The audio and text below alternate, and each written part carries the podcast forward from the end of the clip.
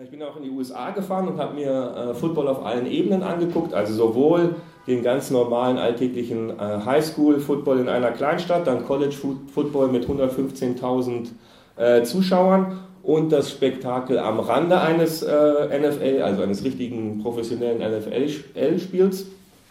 Ähm, und ich finde, Football ist auch deswegen so interessant und faszinierend, weil eigentlich alles ähm, genauso ist wie beim Fußball alles ist irgendwie vergleichbar und doch funktioniert es total anders. Äh, es fängt schon damit an, dass die Logik des Spiels völlig anders ist als äh, beim Fußball. Äh, ich hatte ursprünglich auch gedacht, wir machen vielleicht so eine kleine Einführung auch in die Logik des Spiels, aber ich glaube, dafür bräuchte man einen ganzen Abend. Ich habe dafür, wie gesagt, mindestens zwei Jahre gebraucht. Dann der geschichtliche Ursprung ist total anders.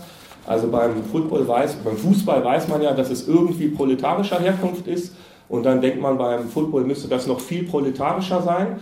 Äh, es ist aber eigentlich das gerade Gegenteil der Fall. Dann die Fanszene, also die Fanszene beim Fußball.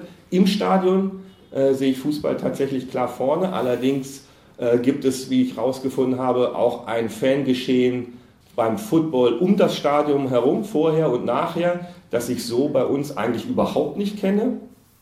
Äh, und dann äh, gibt es natürlich Vergleichbarkeit, was die Verbindung zur großen Politik angeht, was die Vermarktung angeht, was die Ökonomie angeht äh, und was natürlich die Verankerung in der Alltagskultur angeht. Und auch da ist irgendwie alles ganz anders als beim Fußball. Ähm, außerdem gibt es beim Football so ähnlich wie bei uns noch drei große Elefanten im Raum. Ähm, und auch die funktionieren irgendwie völlig anders als äh, bei uns. Nämlich das ist einmal ähm, der Rassismus, dann so etwas wie Männlichkeit und und das gibt es bei uns eigentlich so in dieser Form in der Tat doch nicht. Äh, ist in den USA aber seit jeher beim Football ein Riesending und auch in letzter Zeit wieder ganz besonders groß geworden, nämlich das Thema Gesundheit. Wir haben ausgemacht, dass Lauren erstmal so eine kleine Orientierung und einen Überblick gibt, so 20, 25 Minuten. Und dann stelle ich ihm noch so zwei, drei Fragen und dann seid ihr äh, herzlich eingeladen, ihn auch etwas zu fragen. Und damit gebe ich schon an dich. Okay, cool. Äh, danke, Frank. Ähm, so? Ja. Genau. Äh, ich finde es auch gut, dass du angefangen hast äh, bei der Einführung ähm, mit der Anmerkung, dass ich nicht der größte Football-Experte bin. Ähm, denn das bin ich nämlich nicht. Also ich gucke schon gern Football. Ähm, vor allem gucke ich die Green Bay Packers, aber man hat, also ich glaube, das ist fast unvermeidlich, wenn man ein weißer amerikanischer Mann ist und sich in Europa und vor allem in Deutschland befindet, wo die Begeisterung für NFL ein bisschen höher ist als in anderen europäischen Ländern, dass man ständig dann konfrontiert wird mit irgendeinem Gerd oder Michel, der halt so sein Giants-Trikot anhat und mit einem über irgend so ein Fumble vor zwei Wochen in diesem Spiel gegen die Ravens sprechen will und er willst du nicht bei meiner Fantasy Football Liga einsteigen und ich muss diese Männer immer enttäuschen mit der Ansage, dass ich zwar gern ab und zu mal ein Spiel gucke, aber mein Leben dreht sich nicht um das Spiel und ich weiß nicht mal, wer der Quarterback ist von den New England Patriots. Deshalb, wenn ähm, jemand, äh, genau, wer so richtig detaillierte Fragen stellen möchte über die Regel oder was vor drei Wochen in irgendeinem Spiel passiert ist, da kann ich euch nicht weiterhelfen.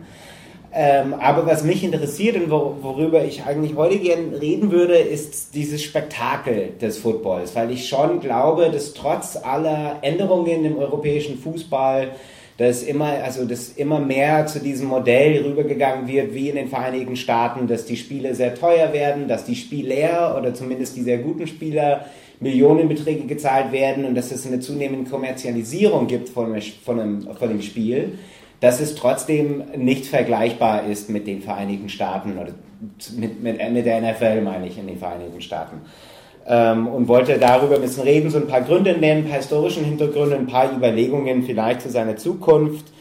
Ähm, vielleicht können wir das auch ein bisschen in der Diskussion machen, denn ich glaube schon, dass, ähm, naja, äh, sagen wir so, ich glaube, Football ist vor allem zwei Dinge gleichzeitig. Football ist zum einen äh, äh, ein riesiges Ritual, das das wöchentliche und tägliche Leben von 10 Millionen Amerikanern äh, strukturiert. Also vor allem in den Monaten August bis Januar, Februar, wo die Ligen laufen. Also ausgenommen Arena Football, darüber weiß ich sehr wenig und es hat nicht so eine große Anhängerschaft. Das läuft im Frühling und Sommer.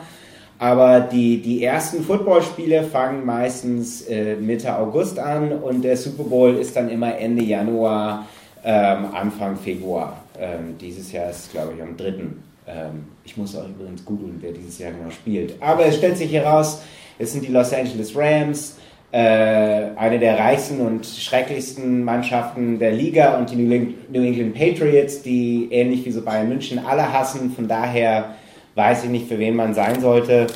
Ähm, they, they're both mean. genau, aber Football, äh, wie gesagt, was ich eigentlich sagen wollte, Football fängt ja im August an. Ne? Und Football strukturiert dann, also angenommen, man ist ein Fan. Ne? Wer weiß, wer genau, also die Hardcore-Fans sind, keine Ahnung, vielleicht gibt es 50 Millionen Hardcore-Fans. Ähm, aber die, also über die Mehr, also die Mehrheit der Amerikaner gucken Football. Ne? Ich habe neulich eine Statistik gelesen, ich glaube sowas wie so 74 Prozent aller amerikanischen Männer und 57 Prozent aller amerikanischen Frauen gucken zumindest ein, zweimal im Jahr ein Spiel. Und äh, ein durchschnittliches NFL-Spiel wird von 15 Millionen Menschen geguckt. Die großen Spiele, wo die besseren Mannschaften spielen, werden natürlich durchaus von doppelt so viele Menschen geguckt. Und der Super Bowl selber wird im Durchschnitt von ungefähr 105, 110 Millionen Amerikaner geguckt. Und gehört in vielen Jahren zu, oder ist in vielen Jahren das meistgeguckte Sportereignis auf der ganzen Welt. Footballspiele oder NFL-Spiele ähm, haben auch die höchsten äh, Verkaufszahlen aller professioneller Sportarten ähm, auf der Welt. Also es ist äh, ein unvergleichbares Spektakel und ich finde umso mehr so, wenn man bedenkt, dass außerhalb den Vereinigten Staaten eigentlich niemand Football spielt. Also es gibt Profiligen auch in Kanada und in Mexiko ähm, wo ab und zu auch ein amerikanischer Spieler mal mitspielt. Aber das einzige Land, wo Football wirklich so eine dominierende Sportart ist, ist in den Vereinigten Staaten. Und trotzdem in diesem Land, wo nur 4% der Weltbevölkerung lebt, schafft es oft das meistgeguckte Spektakel des Jahres zu sein. Und ich glaube, das sagt, das sagt natürlich vieles aus über die Stellung der Vereinigten Staaten auf der Welt. Äh, konsumieren immerhin 25 Prozent der, der, Ressourcen der Welt mit 4 Prozent der Bevölkerung, aber auch mit der Größe dieses Spiels innerhalb der Gesellschaft. Also ich weiß, ähm, dass jede Gesellschaft äh, äh, quasi populäre Sportarten hat, aber ich glaube, nichts durchdringt das Leben der Menschen wie Football. Also man hat also nehmen wir das, also eine, durchschnittliche Woche äh, äh, von einem amerikanischen Mann oder Frau, die auf Football steht, mitten September. Die Woche fängt an äh, mit ein paar Tagen, wo es kein Football gibt und dann guckt man vielleicht Sports Center, das ist halt so eine Sendung auf ESPN, wo ständig über Football diskutiert wird. Vielleicht spielt man Fantasy Football. Wer nicht weiß, was das ist, das ist eigentlich ein hochkomplexes Spiel wo es darum geht, man wählt eine Mannschaft aus realen Spielern und die Punkte werden dann kalkuliert, basiert auf der eigentlichen Leistung im realen Spiel. Und es geht dann darum, äh, ja, halt äh, die besten Spieler äh, auszuwählen und dann am Ende die meisten Punkte zu bekommen. Klingt extrem langweilig, wird aber von 20 Millionen Menschen jährlich gespielt und ist mittlerweile das, äh, also das, äh, das größte Marketing äh, Werkzeug der NFL. Äh, also, wird, also sagen sie zumindest selber. Ähm, ich kann es mir wirklich nicht vorstellen, wie das irgendwie spannend ist. Aber das, ist, das dominiert halt das gesellschaftliche Leben für viele, vor allem, glaube ich, Männer. Donnerstagabend gibt es dann Thursday Night Football. Ähm, Freitagabend gibt es die lokale Highschool-Mannschaft. Das ist vielleicht auch unvorstellbar. Aber zum Beispiel, wo ich aufgewachsen bin, eine kleine Stadt von 20.000 äh, 20 Menschen, die Freitagabendspiele waren immer gefüllt mit 5.000 bis 10.000 Leuten, um halt irgendwelche 15-Jährige zuzuschauen, wie sich gegenseitig äh, kaputt schlagen und äh, auch Gehirnerschütterungen erleben und wahrscheinlich ihre Lebenszeit verkürzen. Das ist aber erst recht in Kleinstädten das größte Event des Wochenendes. Ne? Und dann hat man Samstag College Football. College Football, das sind halt Universitätsmannschaften. Das gehört mittlerweile äh, nach NFL und Baseball zum drittmeistgeschauten Sportart des Landes äh, und macht einen Umsatz von 2,5 Milliarden Dollar im Jahr, obwohl die Spieler nicht bezahlt werden. Ne? Also es ist eine Art von so Indentured Servitude äh, sozusagen, dass man halt kostenlos studieren darf und im Gegenzug verdient man hunderte Millionen ähm, ähm, für die lokale Universität. Und dann hat man äh, sonntags NFL. Und das fängt dann an, abhängig davon, wo man genau wohnt in den USA, zwischen 10 und 10 Uhr morgens und 13 Uhr am Nachmittags und geht dann bis, naja, wenn man noch Sunday Night Football guckt, dann geht das schon bis 21, 22 Uhr. Und Millionen Menschen sitzen dann in ihrem Wohnzimmer oder in der lokalen Kneipe und gucken dieses Spiel neun oder zehn Stunden lang zu, wo letztendlich in fünf Sekunden 22 Männer gegeneinander laufen, gegenseitig sich Gehirnerprellungen erleben äh, und sich kaputt schlagen und dann in den zwischen, dazwischenliegenden 5 von 50 Sekunden bis zum nächsten Spielzug wird dieser Spielzug in Slow Motion 10 oder 15 oder 20 Mal gezeigt. Also wer, ich vermute, jeder in diesem Raum hat schon mal Football geguckt, aber wer nicht, das ist mir ehrlich gesagt erst aufgefallen nach ein paar Jahren in Europa und dass ich anfing wieder Football zu gucken, was hier ein bizarres, surreales Spektakel ist, wo dann zwei Männer gegeneinander laufen, es gibt so einen Krach, dann wird es nochmal langsam gezeigt und drei, vier Männer, die oben hocken, moderieren das die ganze Zeit in dieser, in dieser wirklich besonderen amerikanischen Football-Stimme. Ne? Also, if you've ever seen like NFL on Fox, es gibt dann immer diese oh, we have Favre, he's coming up from the back, and then you see coming over on the left side, no, no, no, no. Und dann wird es so rangezoomt und nochmal den Krach gezeigt. Und dann nochmal den Krach gezeigt. Und dann nochmal den Krach gezeigt. Und dann wird noch ein Logo von Pizza Hut eingeblendet. Und dann wird es mal Werbung gezeigt. Und dann fängt es nochmal von vorne an und das geht über drei, vier Stunden pro Spiel. Und das nämlich, dieses, diese, also diese, äh, diese Zeitspanne ist, glaube ich, der Krux, um zu verstehen, warum Football so formell betrachtet seit den 80ern, aber eigentlich schon seit den 60ern, 70ern Baseball ersetzt hat als Amerikaspiel. Ne? Also Baseball heißt im amerikanischen Sprech America's Pastime, also Amerikas Freizeitbeschäftigung. Aber seit Mitte der 80er wird Football mit Abstand viel mehr geguckt und eigentlich schon seit den 60ern hat sich dieser Trend äh, also so, so deutlich gezeigt. Und das hat einfach mit Fernsehen zu tun. Ne? Also Football Damals, also damals in den 60ern gab es zwölf Spiele pro Saison, mittlerweile gibt es 16.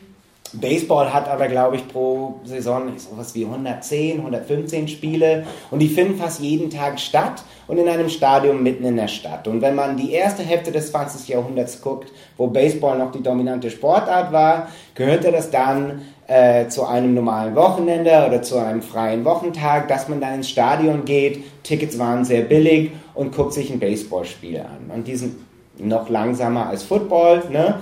aber die meisten Baseballspiele, also die Stadien waren nicht immer gefüllt, die sind auch bis heute nicht gefüllt, weil das Geschäftsmodell nicht wirklich auf, äh, also nicht nur auf Kartenverkauf basiert ist und weil die Spieler auch weniger verdienen. Ähm, Football hingegen findet nur zwölfmal im Jahr statt, mittlerweile 16 Mal.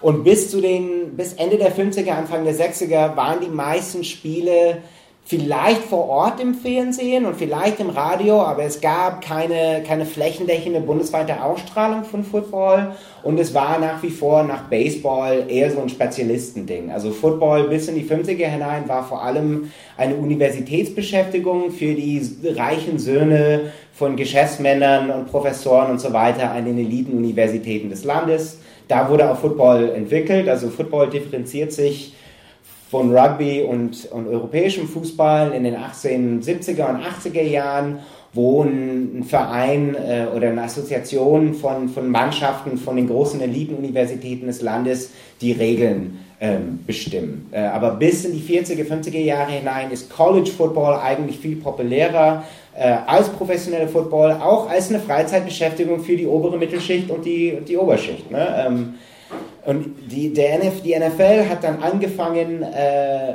oder hat versucht, sich quasi ähm, über die College-Mannschaften zu stellen ab den 30er Jahren, indem sie äh, so Exhibition-Spiele veranstaltet haben zwischen den besten NFL-Mannschaften und den besten College-Football-Spielern. Also es gab dann sowas wie College All-Stars versus die Green Bay Packers oder College All-Stars versus die Chicago Bears.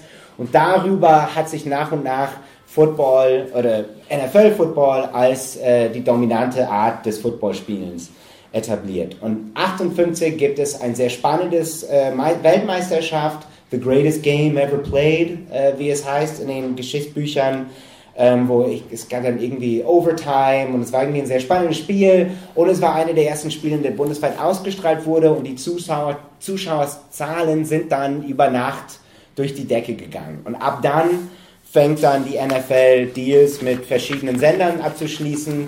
In den 60ern gründet sich eine parallele Liga, äh, die AFL, American Football League, die auch erst recht aggressiv ähm, Fernsehen als das dominante Medium für die Sportart äh, quasi äh, ausprobiert. Sie haben neue Innovationen gestartet, wie zum Beispiel, sie haben die Spielzeit angezeigt. Das wurde vor den 60ern in der NFL nicht gemacht, sondern nur der, der Schiedsrichter hatte eine Uhr.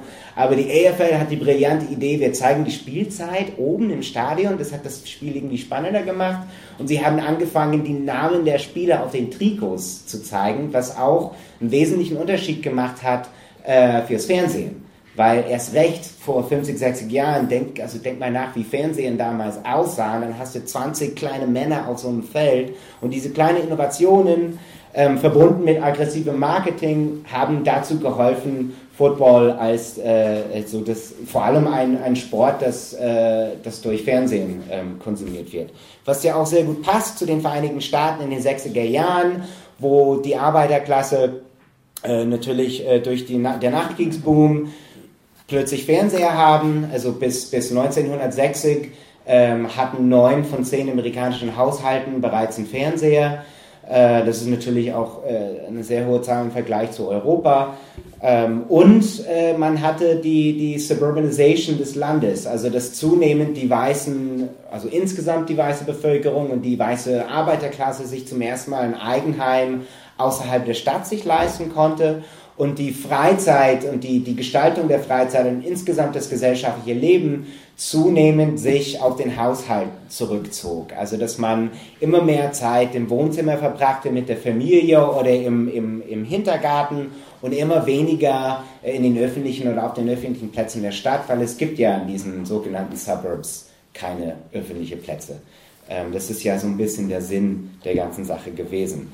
Und in diesem Zeitraum hat sich äh, Football äh, sehr gut geeignet, äh, äh, um quasi das neue, äh, das neue Sonntagsritual für die Amerikaner zu werden. Die Kirchenbesucherzahlen gingen stets zurück. Also heutzutage schließen zwischen 4.000 und 7.000 Kirchen pro Jahr. Ähm, es wird äh, gesagt, also ich habe neulich eine Studie gelesen, dass 40 Prozent der Amerikaner behaupten, dass sie sonntags noch zur Kirche gehen, aber Studien belegen, dass wesentlich weniger als die Hälfte von dieser Zahl wirklich in die Kirche gehen. Und man hat dann aber andere Freizeitmöglichkeiten gebraucht, um das zu ersetzen. Und das ist genau ähm, die Rolle, die, die Football einnimmt. Ähm, es gibt eine, eigentlich eine sehr, sehr interessante Artikel aus dem Jahr 69 aus dem New York Times von einem Journalisten namens Roy Reed, der, finde ich, so ein toller Snapshot ist von dieser Wandlung äh, im amerikanischen Footballkonsum. Und es ist nämlich eine Reportage über einen Football-Samstag in der Stadt Birmingham, Alabama. Birmingham ist vor allem dafür bekannt, ähm, äh, dass halt äh, weiße Rassisten da eine Kirche bombardiert haben und mehrere kleine schwarze Kinder ermordet haben. Es ist auch bekannt als, äh, als die Heimat von Martin Luther King. Aber es ist auch eine große College-Football-Stadt. Und Reed Roy beschreibt, also er fängt an mit den allgemeinen Tendenzen, dass Football immer weniger eine Sportart für kleine Elite-Unis ist und immer mehr eine Sportart ist für die großen öffentlichen Universitäten. Und dass immer mehr das Spiel äh, das bestimmende, dominante Ereignis der Woche wird. Und er beschreibt, wie die gesamte Stadt in diese Spiele hineingezogen wird, obwohl die überwiegende Mehrheit dieser Menschen nie studiert haben und erst recht nicht an der University of Alabama studiert haben, dass aber trotzdem dieses Spektakel ähm, äh, äh, den Tagesablauf bestimmt und wie dann verschiedene Industrien, also Restaurants, Kneipen, auch verschiedene so äh, gesellschaftliche Assoziationen äh, ihre Aktivitäten am Samstag entlang des Spiels äh, strukturieren. Und es gibt da so einen tollen Satz drüber, wo er über, und ich habe jetzt den, den Titel des Artikels vergessen, aber es geht darum, es heißt irgendwas wie so Football is the new church oder irgend sowas. Und er schreibt so, Football ist mehr als nur ein Lieblingssport, es ist inzwischen eine religiös-gesellschaftliche Freizeitbeschäftigung, ein psychisches Instrument zur Entspannung und ein Vehikel für das Geschäftemachen. Und beschreibt nämlich auch dabei, wie erst recht in den exklusiven so VIP-Sitzorten im Stadion viele lokale Geschäftsmänner ihre Kunden dahin nehmen, um halt bei der guten Stimmung, vor allem wenn die Mannschaft gewinnt, dann gute Deals abzuschließen. Und genau, dieser, dieser Artikel ist schon über 50 Jahre alt. Äh, ich habe ihn auch erst äh, letzte Woche entdeckt, aber ähm, er beschreibt quasi die Wandlung, die heutzutage völlig vollzogen ist. Ne? Dass Football nicht nur Samstag und Sonntag läuft, sondern vier Tage die Woche. Dazu gibt es das NFL Network, also dass man 24 Stunden am Tag irgendwelche Talkshows über Football schauen kann oder alte Spiele nochmal schauen kann. Ähm, äh, um nur ein Beispiel, um was für Beträge es handelt.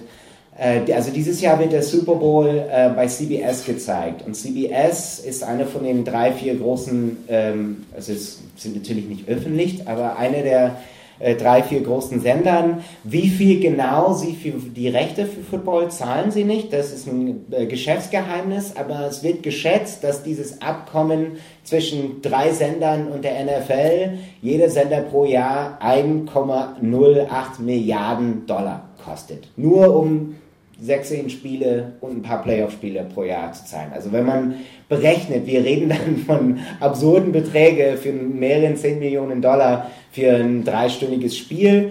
Ähm, und das ist nämlich, und das, damit will ich auch schließen, also ich glaube, neben, also neben das Football irgendwie die Realität oder den Alltag der, der Amerikaner strukturiert, ist es auch äh, ein riesiges Geschäft. Und das ist das Problem, womit Football jetzt konfrontiert ist mit den verschiedenen Krisen in letzter Zeit. Also wenn's, wenn wir später vielleicht darüber reden wollen, den Protest von Colin Kaepernick und überhaupt die Thematisierung von Rassismus im Football, aber vielleicht noch grundlegender im Sinne von, also sagen wir so, ich kann mir ein Football ohne Rassismus vorstellen, aber ich kann mir kein Football ohne Gehirntraumas und frühem Tod von den Spielern vorstellen.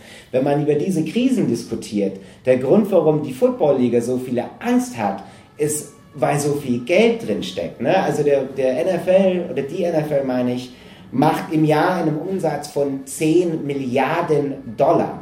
Jede amerikanische Stadt, die eine Footballmannschaft hat, außer Green Bay, wo ich herkomme, weil wir bei sowas natürlich nicht machen, weil wir die einzige nicht private Mannschaft in der Liga sind, hat in den letzten 30 Jahren hunderte Millionen Dollar ausgegeben, um neue Stadien zu bauen. Ne? Also das ist zum Beispiel die Los Angeles Rams, die übermorgen spielen werden.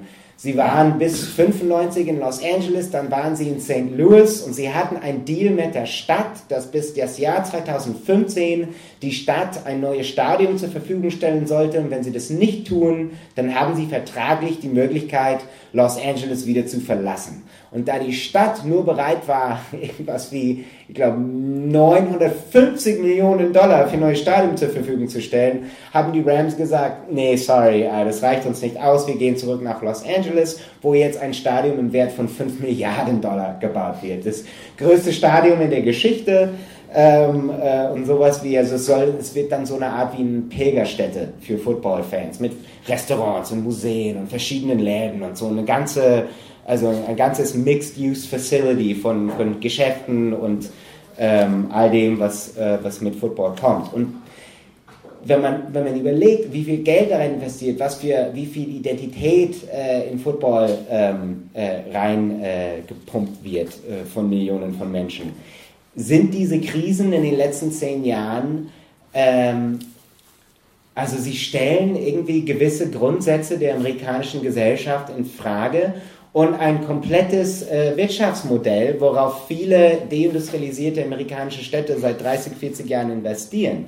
Und wie vieles in der amerikanischen Gesellschaft, nicht nur Sport, aber wenn man über Umweltverschmutzung spricht oder un die Ungleichheit, äh, der sozialen Ungleichheit oder die, die Dysfunktionalität des politischen Systems, das alles irgendwie kann weitergehen, unter anderem, weil in der breiteren Öffentlichkeit darüber einfach nicht gesprochen wird. Ne? Also bis vor Bernie Sanders hat kein Politiker über die Ungleichheit gesprochen.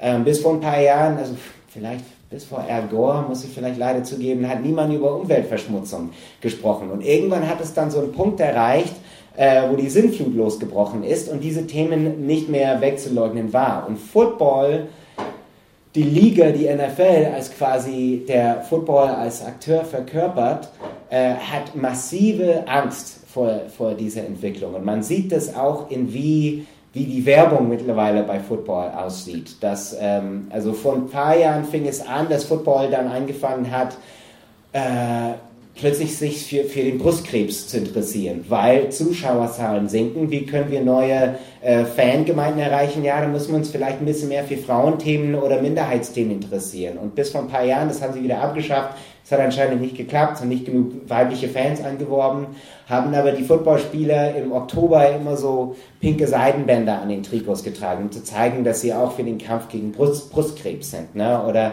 es gibt immer mehr Werbung darüber, wie sie Football sicherer machen wollen und dass Football äh, auch für Jugendliche eine wichtige Freizeitbeschäftigung ist. Ne? Also Football weiß irgendwie, die NFL weiß, äh, dass, dass die Uhr tickt und dass es etwas grundsätzlich ähm, nicht Nachhaltbares gibt in, in dieser Spielart, aber sie haben keine Antwort anzubieten, weil es keine geben kann. Also es ist wirklich nicht möglich, Football zu spielen ohne eine Gehirnerschütterung ähm, zu erleben. Und deshalb, wenn ich, also wenn ich heutzutage Football gucke, und genau, damit würde ich jetzt schließen, dann können wir über Rassismus, über alles Mögliche im Spiel sprechen. Ähm, ich denke schon, dass man so eine Art, um das jetzt ein bisschen auf die Spitze zu treiben, es ist schon so eine Art Gladiatorenspiele, ähm, wie damals im alten römischen Reich.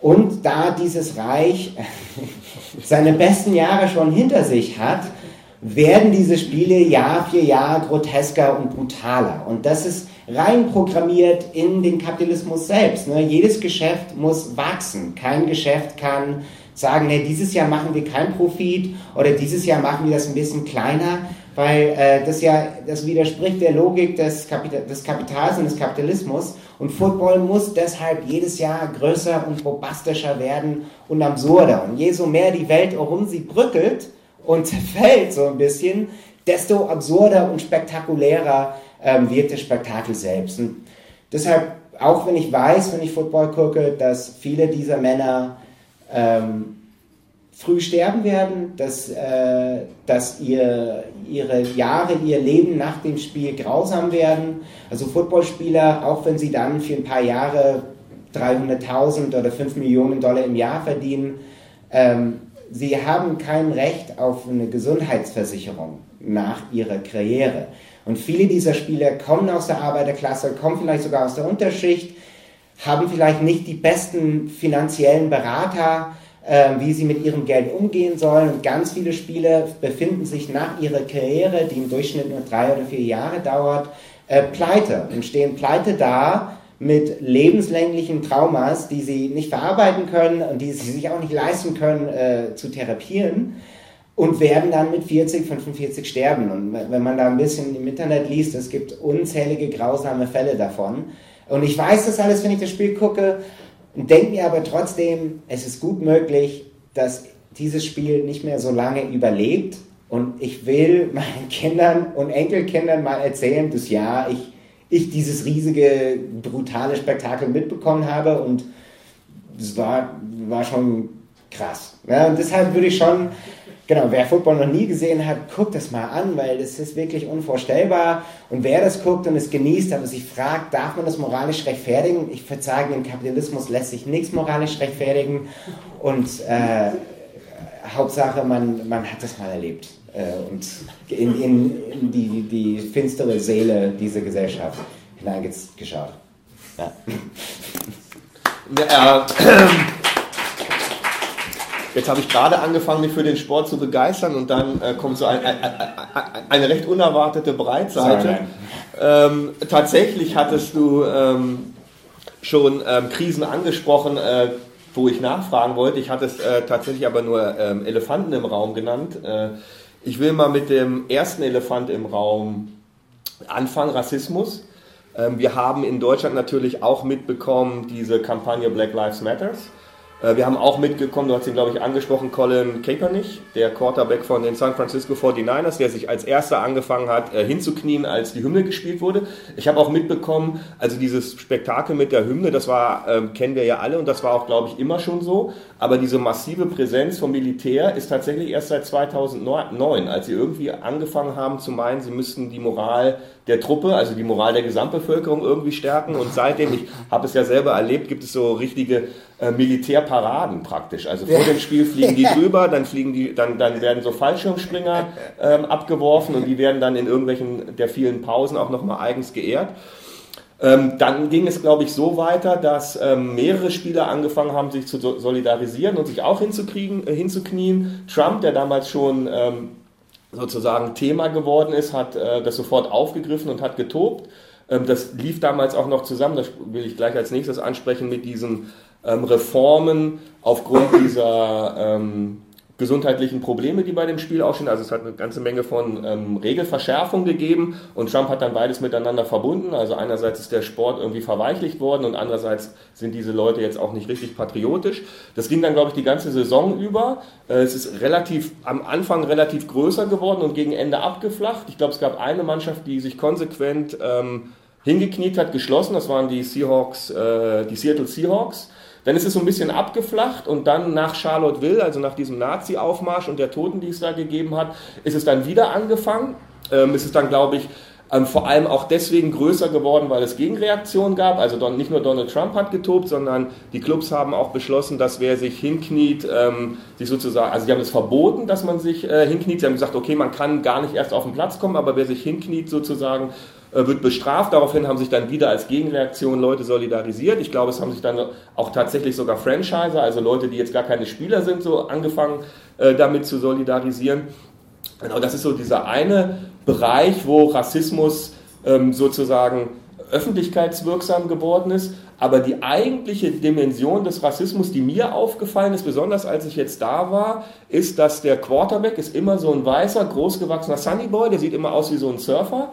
Äh, das ist eine herausgehobene Figur, jeder weiß das äh, im, im Football. Und die Defense, die ihn beschützen muss, ne, wie in so einem richtigen militärischen Planspiel, das sind die armen Bauern, das sind so äh, relativ äh, kräftige, mindestens 100 Kilo schwere und fast immer Schwarze, die die Aufgabe haben, sozusagen den Kopf hinzuhalten, damit der Quarterback geschützt wird. das betrifft nicht nur die Aufstellung sozusagen im einzelnen Spiel, sondern auch ganze Mannschaften. Also ich habe, als wir, als ich jetzt äh, da war, habe ich gesehen, halt die Leute, die von den nichtstaatlichen äh, Unis und aus eher ärmeren Gegenden kommen, das sind fast alle Spieler schwarz und die ähm, Spieler von den Elite-Unis und so sind, vor, sind vorwiegend weiß, äh, nicht nur der Quarterback, sondern ähm, auch die anderen Spieler. Und mich würde interessieren, diese beiden Dimensionen, also einerseits, wie wird, wie wird Rassismus von den Spielern, vor allem von den schwarzen Spielern thematisiert und andererseits, wie bildet sich Rassismus ganz selbstverständlich sozusagen bildhaft in dieser Mannschaftskonstellation ab? Puh, okay. Ähm, ja, äh, das ist eigentlich auch ein Interesse, also äh, diese, diesen, dieser Artikel, den ich vorhin erwähnt habe, das ist auch ein interessanter Punkt in diesem Artikel, weil der Artikel ist ja 69 und 69 waren die meisten äh, südlichen Mannschaften noch ausschließlich weiß. Ne? Also es gab dann vielleicht ein paar Ausnahmen, ähm, aber bis in die 70er Jahre hinein äh, waren die südlichen College-Mannschaften ähm, oft äh, ausschließlich weiß. In diesem Artikel äh, merkt der Autor, Autor am Ende an, dass in dieser Stadt Birmingham die Segregation nach wie vor äh, gilt und Insgesamt sieht man nur getrennte Gruppen von weißen Fans und wenn überhaupt, also dann kleine Gruppen von schwarzen Fans. Aber dann nach dem Spiel auf so eine Abendveranstaltung für die Mannschaft in einem Club, in dem eigentlich keine Schwarze reingelassen werden, es zwei schwarze Spieler gab und er merkt so an, dass es wahrscheinlich das erste Mal in dieser Stadt, dass in diesem Club, in dieser gemischten Gesellschaft Schwarzen auch ähm, präsent waren. Deutet so ein bisschen an, was in den Jahrzehnten äh, danach kommen würde.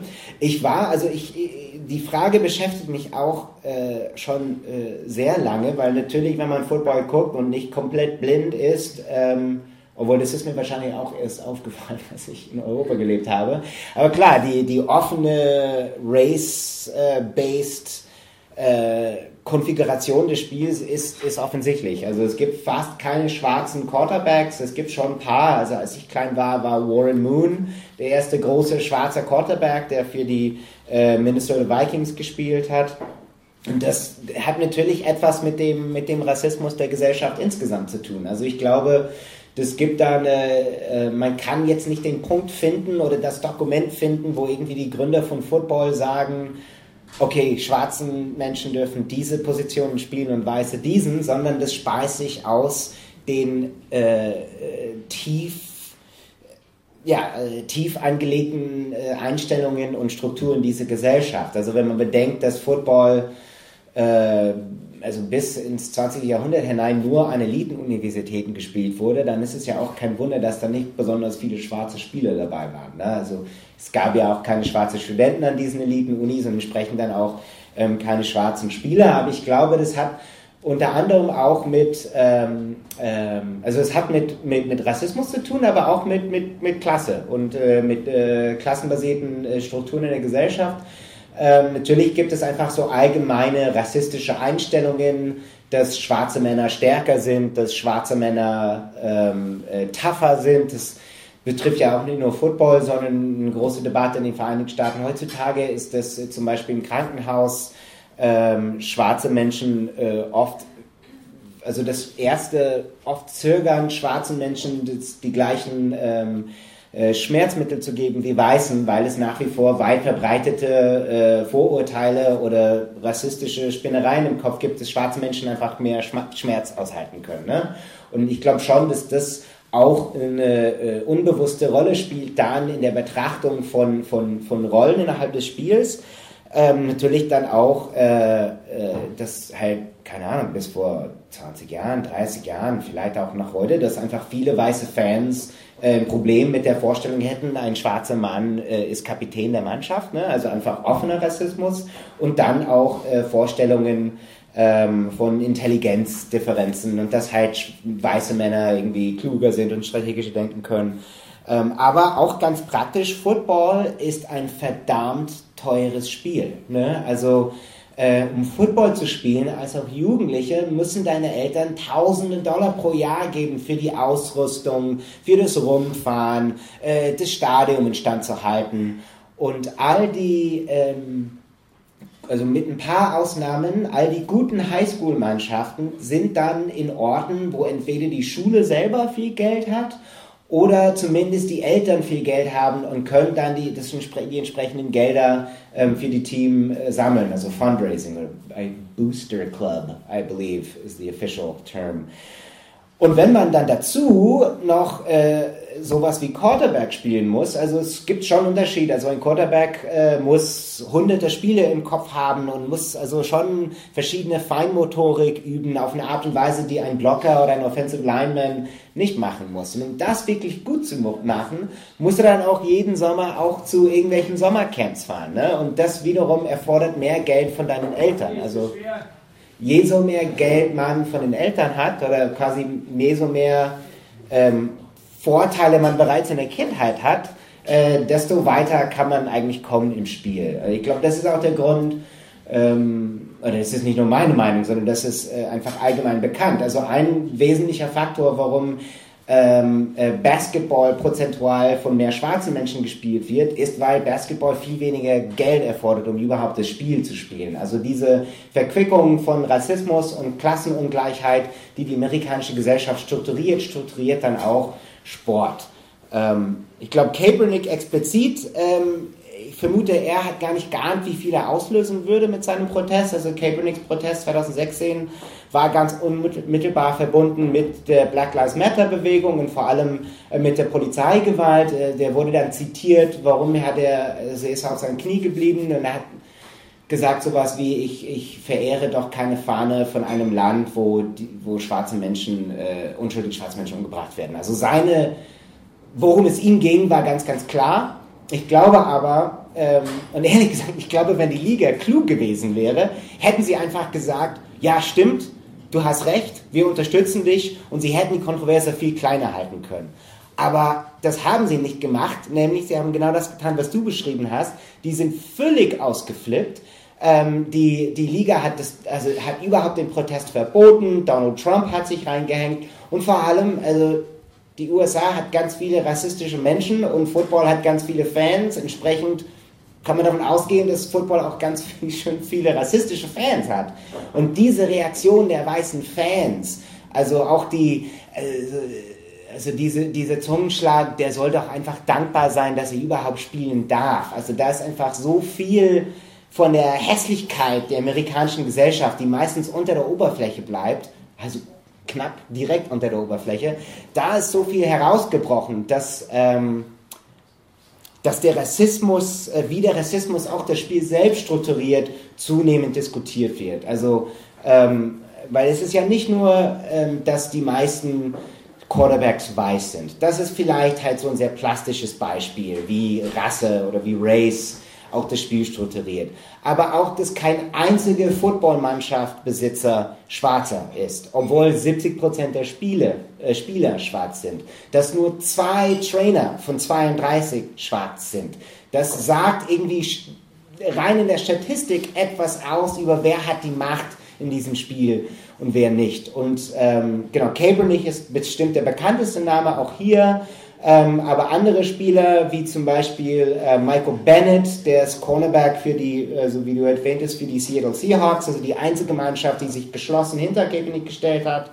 Ähm, und der selber, also Bennett wurde dann oft in den Medien angegriffen, weil er zu viel jubelt und zu viel Spaß hat und er soll doch das Spiel respektieren. Aber niemand sagt das über weiße Spieler. Ne? Solche Kommentare kommen dann nur ähm, über schwarze Spieler. Sie haben das Ding, glaube ich, auf eine Art und Weise politisiert und weitergetragen, die Kaepernick damals vermutlich gar nicht vorhatte. Ich glaube, der wollte einfach ein Zeichen setzen und hat bestimmt gar nicht damit gerechnet, dass es ähm, so, eine, so einen Skandal auslösen würde und man muss auch sagen, seine Karriere beendet hat. Ne? Also Kaepernick ist seit 2016 Free Agent, also ist nicht unter Vertrag und obwohl er, er ist jetzt nicht der beste Quarterback der Liga gewesen, aber er ist ein ziemlich verdammt guter Quarterback gewesen und wird seit 2016 von keiner Mannschaft äh, angestellt. Also das beste Beispiel war letzte Saison die Washington Redskins. Ein ganz anderes Thema, wenn man über Rassismus im Football sprechen wird, aber ich lasse das jetzt mal beiseite. Die Redskins haben mehrere Quarterbacks zu Verletzungen verloren und haben mehrmals irgendwelche unbekannte, bedeutungslose Quarterbacks, die seit Jahren nicht mehr gespielt haben, angestellt, statt einfach Kaepernick zu nehmen weil alle Mannschaftsbesitzer damit sagen wollen, die wollen aus ihm ein Exempel machen, also ein Beispiel machen, meine ich. Äh, dass in dieser Liga nicht protestiert wird, dass in dieser Liga keine Politik stattfindet und dass man verdammt nochmal auf die Chefs hört, nämlich die Besitzer. Und das ist, glaube ich, also seit 2017 verklagt Kaepernick auch die NFL, also das Verfahren läuft noch. Ähm, sollte er gewinnen, ähm, womit ich leider, ja, wer weiß. In den USA weiß man nie mit den Gerichten, was da am Ende dabei rauskommt. Das ist eigentlich ein ziemlich klarer Fall von systematischer rassistischer Ausgrenzung, aber wir reden von den Vereinigten Staaten und ähm, wer weiß, was da für eine Entscheidung getroffen wird. Wenn es aber zu seinen Günsten ausfällt, glaube ich schon, dass nochmal grundsätzlich diese Debatte äh, eine neue Qualität gewinnen wird. Wenn er verliert, äh, befürchte ich, dass es zumindest möglich ist, dass äh, diese Debatte wieder in den Hintergrund rückt, genau wie Black Lives Matter vor drei Jahren wie eine Rakete aufgegangen ist und mittlerweile zwar schon, ich meine, das ist noch ein Begriff, man kennt das, es gibt vielleicht mehr allgemeine Sensibilisierung für Rassismus in gewissen Segmenten der Gesellschaft, aber die Bewegung ist ja abgeflautet. Aber das kann man auch über viele Bewegungen sagen und erst recht in den USA. Und, und, und was so die Fanszene angibt, also gibt es da irgendwie sowas, was, was, was hier in den Stadien vergleichbar wäre, wo zumindest so mit der Ultrakultur äh, zumindest so ein bisschen linksoffen geworden ist und so Rassismus von Fanseite thematisiert wurde. Also als ich da war, fand ich, deswegen habe ich am Einstieg gesagt, was die, das, die Fanszene im Stadion angeht, finde ich, ist äh, Fußball in Europa klar vorne weil als ich im Stadion war, da war alles total gegängelt und vorgegeben. Also es hatte, man durfte nichts ins Stadion mit reinnehmen, es gab überhaupt keine selbstorganisierte Fanszene, selbst die sozusagen, wann applaudiert werden darf, wann man laut sein muss und so, wurde irgendwie alles vorgegeben. Und in diesen, selbst in den kürzesten Unterbrechungen wird immer irgendwer geehrt. Also entweder irgendjemand, der im College irgendwie was geleistet hat oder ein Militär ganz abgesehen davon, dass äh, natürlich immer für die Fernsehzuschauer sozusagen in der Zeit dann Werbung äh, eingeblendet wird. oh, it's, it's really something, isn't it? Ähm, ja, wenn nichts ist, dann kannst du sagen, gibt nee, es nicht. Es gibt, es gibt es nicht. Also gibt es einfach nicht. Also es gibt nicht, es gibt schon eine selbstorganisierte Fankultur im Sinne von, man macht unter sich aus, wer die Getränke mitbringt äh, und bei wem man diesen Sonntag säuft, klar. Ähm, und wo, also, wie, also Genau, ich habe das schon mal gesagt, aber wo ich, ich bin in Wisconsin aufgewachsen, unsere Mannschaft, die Green Bay Packers, ist schon ein bisschen besonders in dem Aspekt. Also die Packers haben schon im Vergleich zu den meisten Mannschaften eine partizipativere Fankultur. Ähm, aber nein, es ist ein Spektakel und es ist vom Anfang an als Geschäft konzipiert und wie das Spiel abläuft, ist dann auch entsprechend ausgerichtet. Es gibt nicht diese diese Spannung zwischen Fans und, und Mannschaften oder Besitzern, ähm, sondern es ist ein reines Top-Down-Spektakel. Ähm, und genau, auch, also die Packers sind ein bisschen anders, weil es eben keine private Mannschaft ist. Ähm, ich persönlich besitze keine Packers-Aktien, weil meine Eltern nicht aus Wisconsin kommen und man muss da irgendwie so ein paar Generationen gewurzelt sein, bis sowas äh, passiert. Das klingt ja nicht sehr so partizipativ. Ja, aber zum Beispiel, zum Beispiel, äh, okay, so, was die Packers aus, also zum Beispiel die Packers äh, dürfen die Stadt nicht verlassen. Ähm, es ist in der, Sta in der Statut äh, des, der Mannschaft festgeschrieben, dass äh, wenn die Packers Städte wechseln sollte, dass der Verein sich auflösen muss und die Gewinne werden gespendet an, rate mal, Kriegsveteranen. Ja. Weil wer hat es mehr verdient, geehrt zu werden als Kriegsveteranen, die dafür gekämpft haben, dass wir in diesem wunderbaren Land frei genug sind, dieses Spiel zu gucken. Ähm, aber zum Beispiel, also Wisconsin ist auch im Norden, es schneit ganz viel und äh, in Green Bay, wenn es schneit, äh, gibt die Mannschaft einen Ruf aus, wir brauchen freiwillige Schneeschipper äh, und dann kommt halt die halbe Stadt äh, und, und, und trägt die Schnee weg für, ich glaube, 10 Dollar die Stunde oder sowas. Ähm, aber es gibt da so ein paar kleine Elemente von Community. Ähm, ich, also ich besuche im Durchschnitt jede so drei, vier Jahre ein Spiel mit meinem Vater. Ähm, und unser Ritual ist, wir fahren immer Sonntag früh dahin und da gibt es so ein paar Straßen vom Stadion entfernt eine katholische Kirche, die nach dem Gottesdienst dann den Parkplatz öffnet äh, für Footballfans. Und es ist wirklich, ist wie im Film, da sitzen dann so alte äh, Kirchenladies äh, neben der Toilette, um zu sichern, dass niemand kotzt. Ähm, und die verdienen halt ein bisschen Geld dazu, indem sie diesen Parkplatzareal für, für Footballpartys ähm, freimachen. Also es gibt da schon so ein bisschen Community-Feeling, aber es gibt keine Ultras, es gibt keine selbstorganisierte Fanvereine und es gibt auch nicht diese, ähm, also ich finde es an der Bundesliga ganz spannend, dass es halt wirklich so, dass, dass alle Ligen irgendwie verbunden sind und man kann rein theoretisch wirklich vom vierten bis in die erste Liga aufsteigen.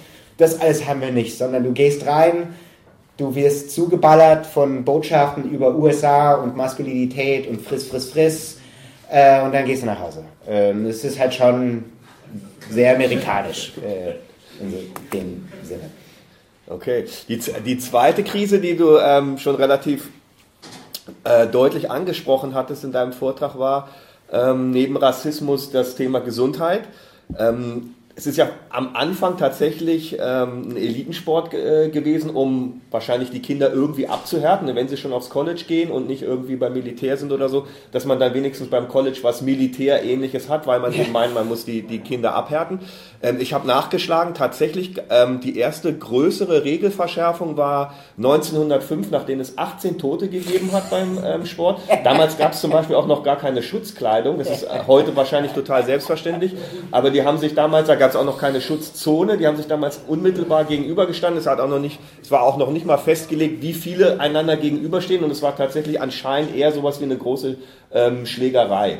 Ja. Ähm, es hat dann immer wieder irgendwelche Verschärfungen gegeben. Also wir hatten es angesprochen, erst vor ähm, relativ kurzer Zeit, wo dann Donald Trump das aufgegriffen hat, wo es sogar Überlegungen gab, ob man eine, eine neue, eine zweite Liga sozusagen einführt mit den alten Regeln, ne, wo es alles irgendwie äh, besser gewesen ist. Aber diese, dieser ähm, aktuelle Fall, ähm, hat ja gar nicht so sehr mit diesen spektakulären Einzelfällen zu tun, also mit Toten oder ich weiß noch, als ich mit den Dead Kennedys in den 80ern aufgewachsen bin, da hat es anscheinend noch richtig ähm, regelmäßig Genickbrüche äh, ge gegeben beim Spiel. Das scheint irgendwie jetzt gar nicht das Problem zu sein, sondern was jetzt das Problem ist, du hast es äh, zumindest angedeutet, dass die große Masse oder vielleicht fast alle Spieler über Jahre hinweg diese Mikrotraumen kriegen und man jetzt erst rausgefunden hat, was das für Langzeitschäden anrichtet. Vielleicht kannst du dazu noch mal bisschen ja. was sagen. Ja, ähm, vielleicht, also weil du hast ja 1905 erwähnt und das finde ich, also ich glaube, das ist, äh, diese Regeländerung sagt sehr viel über das Wesen von Football aus, weil diese Regelveränderung 1905 war, ähm, dass äh, eine gewisse Taktik äh mal, ver verboten wurde, äh, das sogenannte Flying Wedge oder Flying V und das ist ja basiert auf äh, militärische Taktik, nämlich dass man halt ein Dreieck formt, also als Soldaten oder im Football dann aus Spielern. Und dieser Dreieck von neun bis elf Spielern sollten dann den Ballläufer äh, schützen. Und die Defensivspieler haben irgendwann festgestellt, die einzige Methode, dieses Flying Wedge Formation äh, zu brechen, ist, indem man sich einfach gegen die Füße von den Offensivspielern schmeißt. Und dann gab es halt wirklich Fälle, wo halt Spieler sich auf die Füße von den Offensivspielern geschmissen haben und dann einfach zu Tode getrampelt wurden. Und genau, das, das müssen sie halt irgendwie ändern. Äh, das, das, genau, das war die erste große Regelveränderung 1905, aber zeigt auch, wie eng dieses Spiel mit Militärsachen verbunden war. Ne? Also die, die ursprünglichen Formationen wurden auf militärischen Formationen basiert. Und wenn man so Schriften aus der Zeit von, also aus den 1880er Jahren liest, wo Football an den Universitäten anfängt, ähm, populär zu werden, wird das meistens damit begründet, dass das eine tolle Offiziersausbildung ist, weil du lernst so, wie Feldschlachten funktionieren, wie Landnahme funktioniert und es wurde konzipiert als der beste Mittel, die junge weiße Elite für morgen militärisch auszubilden.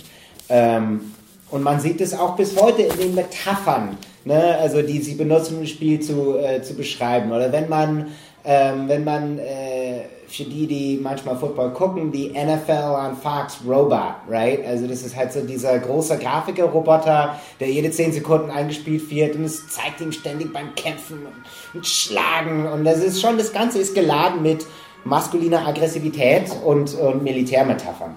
Ähm, und Veteranenehrung. Ähm, genau, das Problem aber jetzt ist, dass die Verletzungen, also das sogenannte CTE, äh, chronisch, ich habe das mir irgendwo aufgeschrieben, chronisch, egal, chronisch irgendwas, irgendwas. Ähm, aber das sind so quasi Mikrotraumas ja. äh, in dem Gehirn, die erst nach dem Tod deassoziiert werden können. Und ähm, das Spiel hat seit, äh, die Liga hat seit 2002 insgesamt 47 Regelveränderungen eingeführt, um zu versuchen, das Spiel weniger gefährlich zu machen. Also es ist dann im Durchschnitt kann drei oder vier pro Jahr. Ähm, ich weiß nicht, über wen genau Donald Trump sich aufregt, vermutlich alle.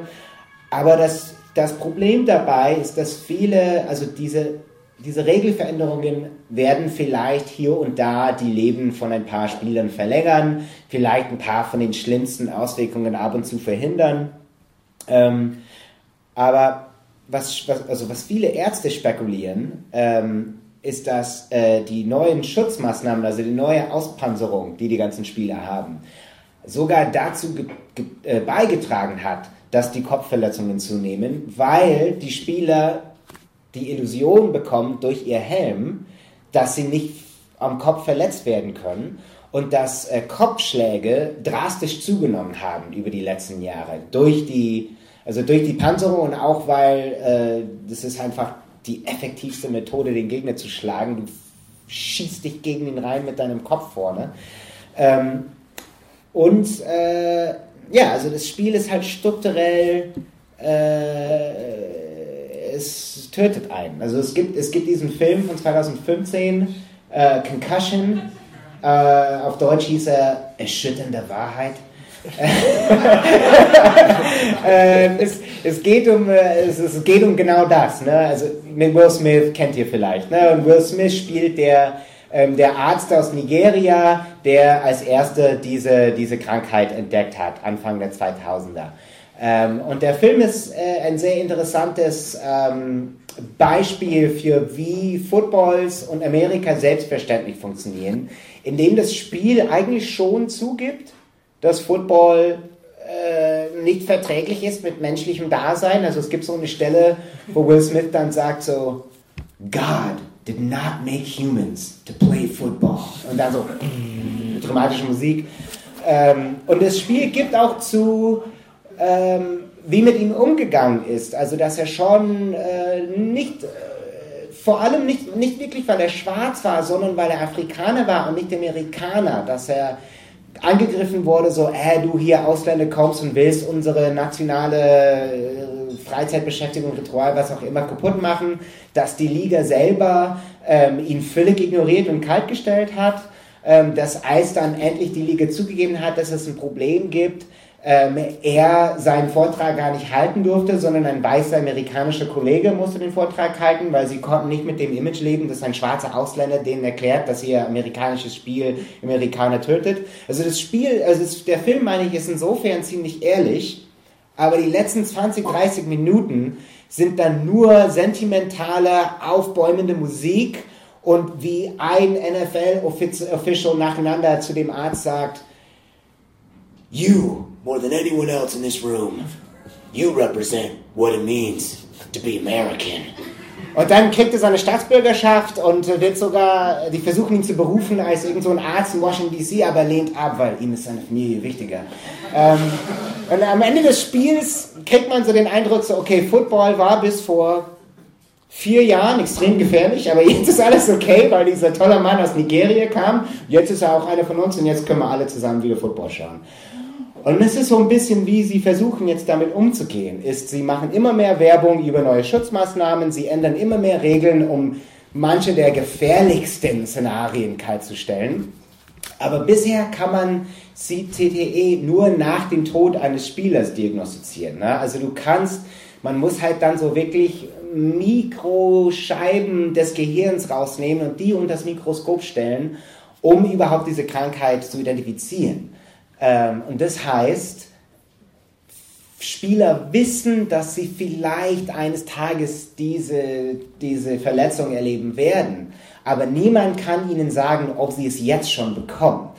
Und ähm, ich vermute oder ich spekuliere darauf, ähm, dass sobald es die Technologie gibt, bei lebenden Menschen zu gucken, wie fucked up der Gehirn jetzt schon ist, dass, dass, die, dass die Spielerzahlen einfach drastisch zurückgehen werden. Ähm, ich meine, heutzutage schon sagen viele NFL-Spieler, sie würden es nicht zulassen, dass ihre Söhne Football spielen. Also Brett Favre zum Beispiel, äh, mein äh, äh, großer Held als, als Kind, ähm, einer der besten Quarterbacks aller Zeiten, ähm, ist jetzt vielleicht Ende 40 und hat jetzt schon ähm, krasse Gedächtnisprobleme. Er sagt, er hat Angst, dass er bald seine Kinder nicht mehr werde erkennen können und sagt, dass sein Ziel ist, solange, also er möchte in seiner Lebzeit noch sehen, das Tackle Football, also das, der Football, wo man auch einen wirklich tackelt und nicht nur irgendwie mit zwei Händen berührt, dass das für Kinder oder für Menschen unter 18 komplett verboten wird, weil er selber sieht, das ist eigentlich nicht verträglich mit, eigentlich nicht mit Menschen irgendeines Alters, aber definitiv nicht mit Jugendlichen, wo nochmal Gehirntraumas natürlich eine viel drastischere Auswirkung haben können als bei Erwachsenen. Und ich, ja, ich, ähm, ich kann mir eigentlich keine Konstellation vorstellen, wo Football nicht das Leben der Spieler mit in Kauf nimmt. Und früher oder später würde ich mir hoffen, dass auch die amerikanische Gesellschaft einsieht, so, oh, our national pastime is like really violent and weird. Aber es dauert noch. Also äh, ich habe noch zwei Fragen zum Abschluss, bevor ähm, ihr an die Reihe kommt. Ähm, du hattest es schon ein bisschen angedeutet. Es gibt so eine ganz andere ähm, Besitzstruktur im American Football, als wir das von unserem Fußball her kennen und von diesem in Deutschland ohnehin sehr starken Vereinswesen. Ähm, ich, ich hatte es nur aus den Simpsons gekannt, wo es dann ähm, auf einmal hieß, die, die Isotopes äh, ziehen irgendwie in eine andere Stadt. Also was bei uns undenkbar wäre, dass einfach, was weiß ich, Hertha BSC oder Bayern München sagt so, wir äh, gehen jetzt äh, nach Hamburg und spielen dort weiter. Ähm, vielleicht kannst du ganz kurz so ein bisschen wenigstens die Grundzüge dieser eigentümlichen Eigentumsform ähm, erklären, die in diesem, ähm, außer bei den Green Bay Packers, yes. äh, in der äh, NFL vor, äh, vorherrschend ist, dass ein Verein zum Beispiel einfach so die Stadt verlassen kann, wenn es ihm nicht passt. Genau, ja. Also es gibt, es gibt zwei Ausnahmen. Es gibt die Green Bay Packers, die äh, wirklich überhaupt nicht im privaten Besitz ist, und dann gibt es die äh, Oh, I think it's the Houston Texans, äh, wo irgendwie der Landkreis der Landkreis äh, besitzt einen Anteil von 5% an der Mannschaft, was mittlerweile auch verboten ist, aber weil, ähm, also die Texans sind quasi die Nachfolger der Houston Oilers. Und die Houston Oilers gibt es schon seit ähm, vor 2007 ähm, und deshalb dürfen, darf der Landkreis noch diesen 5% halten. Aber sonst, also die 30 anderen Mannschaften befinden sich ausschließlich im privaten Besitz. Die Statuten der NFL geben vor, dass, ähm, dass jede Mannschaft einen Haupteigner haben muss. Äh, dieser Haupteigner muss mindestens 30 Prozent der Mannschaft besitzen.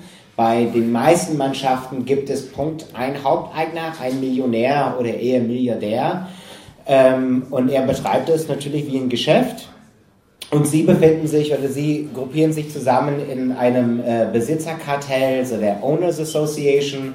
Und dieser Owners Association beschließt dann äh, die großen Regeln oder großen Änderungen, wenn zum, also wenn zum Beispiel eine Mannschaft Städte wechseln möchte, ähm, die können es nicht einfach so machen, sondern zwei Drittel der Besitzer müssen dem zustimmen. Also es gibt schon eine Art Demokratie, aber Demokratie der Bosse und nicht der, der, der Spieler selber. Und es gibt also auch die Green Bay Packers, wo irgendwie 50 oder 100.000 Menschen eine symbolische Akt hier in der Mannschaft haben und es geht da mehr um so eine geistige Verbindung als eine reale, materielle.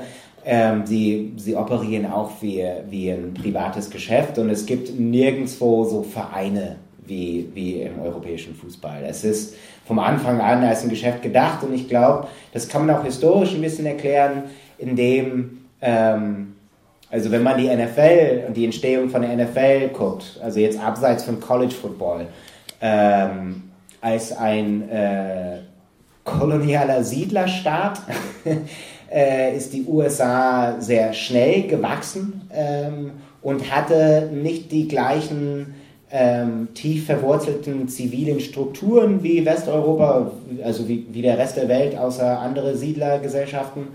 Ähm, und äh, die Footballmannschaften, ähm, wie vieles im Arbeiterleben in den Vereinigten Staaten, wurde direkt von den Arbeitgebern selbst gesponsert. Und die ersten Profi-Footballmannschaften, die am Anfang nicht wirklich professionell waren, aber diese Organisationen, die dann schließlich zu Profi-Football wurden, wurden fast immer von äh, Konzernen gesponsert. Und zum Beispiel die Packers heißen die Packers, weil ihr Sponsor die Acme Meatpacking Company war. Und dann, um ihre, ihren Sponsoren zu ehren, hießen sie sich oder nannten sie sich Packers. Und man hat, also die meisten dieser Mannschaften sind längst ausgestorben, aber in, vor allem in den 20er, 30er Jahren gab es ganz viele Mannschaften, die genauso einen Namen trugen. Ähm, so irgendwie genannt nach, die, nach der lokalen Eisenerzfirma äh, äh, oder sowas. Ähm, und ja, dadurch ist halt äh, Kapitalbesitz und eine Geschäftslogik vom Anfang an in diese Organisation eingebaut, während beim europäischen Fußball das viel mehr so importiert und forciert werden musste. Aha. Letzte Frage, die vielleicht was damit zu tun hat. Du hattest, als wir uns ähm, vorab mal unterhalten haben, schon mal angedeutet, es gibt bei den Linken in den USA immer wieder mal die Überlegung äh, oder vielleicht sogar die Forderung, man soll das irgendwie boykottieren, man soll nicht zum äh, Football gehen. Ähm, so ein bisschen vielleicht vergleichbar, wie das in Europa oder in Deutschland auch immer mal wieder aufbricht. Also äh, hat ja sogar in Deutschland, kann ich mich noch daran erinnern, dass St. Pauli so groß geworden ist, hatte auch was damit zu tun, dass die linken HSV-Fans irgendwann gesagt haben, so es reicht jetzt, hatte vor allem was mit der Fanszene zu tun, gar nicht so sehr mit der Vereinsstruktur des HSV. Aber wie sieht es damit aus? Also gibt es da irgendeine ernstzunehmende sozusagen Überlegung, das irgendwie zu boykottieren und eine Alternative zu suchen? Oder glaubst du, wenn es, wenn es sozusagen eine Veränderung gibt, dann eher durch die internen Krisen, als dass sozusagen aktiv von den Fans oder von den Zuschauern da irgendwas passiert? Na, also es gibt, ähm, also es gibt natürlich auf Social Media ganz viele äh, empörte ähm, Deklarationen, dass man Football nicht mehr gucken darf und ähm, so. Es sind schon in meinem Freundeskreis in den USA Menschen schon dazu übergegangen zu sagen, sie gucken kein Football mehr, weil es einfach unmenschlich ist.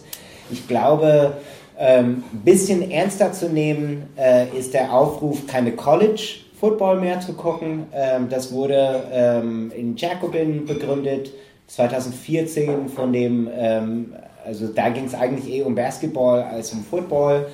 Aber äh, Kareem Abdul-Jabbar, der vermutlich auch sogar hier ein Name ist, ein sehr berühmter äh, alter Basketballspieler, hat einen Aufruf geschrieben vor fünf Jahren gegen College-Sport, in dem er gesagt hat, äh, der hat das halt mit der Sklaverei verglichen. Ähm, ist natürlich auch eine überspitzte Formulierung, um, um einen Punkt zu machen. Aber es ist tatsächlich so, dass egal ob es Football ist oder Basketball, viele der Spieler sind schwarze Männer, ähm, nicht ausschließlich, äh, vielleicht auch nicht überwiegend, aber viele schwarze Männer aus der Unterschicht, äh, die nur durch Sport an ihr Studium gelangen können. Weil, also man muss bedenken, ein Studium in den USA kostet heutzutage zwischen 50 und 300.000 Dollar. Ähm, und um dieses Stipendium, Stipendium zu bekommen, ähm, spielen sie dann halt Sport. Die verdienen aber nichts daran, sie dürfen auch nichts daran verdienen. Es gibt dann immer wieder Skandale, dass oh, Spieler X irgendwie ein Auto bekommen hat und das ist Korruption. Aber die Korruption sind nicht die Spieler, die ihr Leben für ein Studium riskieren und vielleicht dabei ein Mercedes abbekommen, sondern dass diese Universitäten, also es gibt Universitätsfootballmannschaften, die im Jahr 100 Millionen Umsatz machen und die Spieler, also die Arbeiter verdienen daran nichts. Und da gibt es schon einen etwas zugespitzteren Diskurs, das äh, immer mehr, also insofern es linke Sportjournalisten gibt, also alle drei oder so, ähm, äh, sagen, eigentlich muss man aufhören, College Football zu gucken, weil das ist tatsächlich nochmal moralisch wesentlich schrecklicher. Ähm, ich finde halt College Football schon immer langweilig, deshalb okay. Ähm, beim NFL, finde ich, muss man das wirklich von den Spielern selbst abhängig machen. Und im Gegensatz zu College Football, wo die Spieler wirklich rechtlos sind, ähm, sie können Sie haben quasi keine Interessensvertretung. Äh, die Spieler im NFL haben ja eine Gewerkschaft und zwar eine, eine große auch. Ne? Ja, eine große und auch eine vergleichbar progressive Gewerkschaft, die sich auch als Gewerkschaft betrachtet. Die sind zwar seit 30 Jahren nicht mehr in den Streik getreten, aber auch weil sie eigentlich immer ihre Forderungen durchboxen, weil es um so viel fucking Geld geht. Ne? Also knapper Arbeitsmarkt äh, plus äh, hohe Gewinnmargen gleich gute Löhne, so wenn man organisiert ist. Ähm, aber solange diese Gewerkschaft und äh, die Spieler selber weiterspielen wollen, ähm, finde ich, soll man das ihnen äh, nicht verbieten und man soll auch nicht quasi versuchen, von außen äh, rein zu missionieren und zu sagen, so, hey, aber ihr macht euch kaputt äh, und äh, ihr sollt das nicht machen, weil man muss auch bedenken, für viele dieser Spiele gibt es keinen anderen wirtschaftlichen Ausweg. Ne? Also ähm, das ist, äh, wenn, wenn, wenn man äh, aus der Unterschicht kommt und gut Football spielen kann oder Basketball oder Baseball, was auch immer, gibt es keinen anderen wirklich äh, Wege, erfolgreich Karriere zu machen.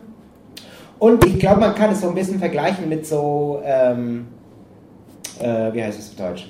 Kumpeln, Kohl, Kohl, Leute, die Kohle abbauen. Kumpeln, Kumpels. Genau, genau, ja. Kumpels. Ne? Also es gibt quasi zwei Arten, mit, mit Arbeitern in diesem Segment umzugehen. Ne? Also klar, Kohle, Kohleabbau finden wir scheiße und wollen wir eigentlich nicht. Und eigentlich müsste eine progressive Linke fordern, wir schaffen diese Industrie ab und ähm, wir stellen auch die Produktion so um, dass niemand ihren Arbeitsplatz verliert, sondern sie werden irgendwie auf neue erneuerbare Energiequellen umgemünzt oder so.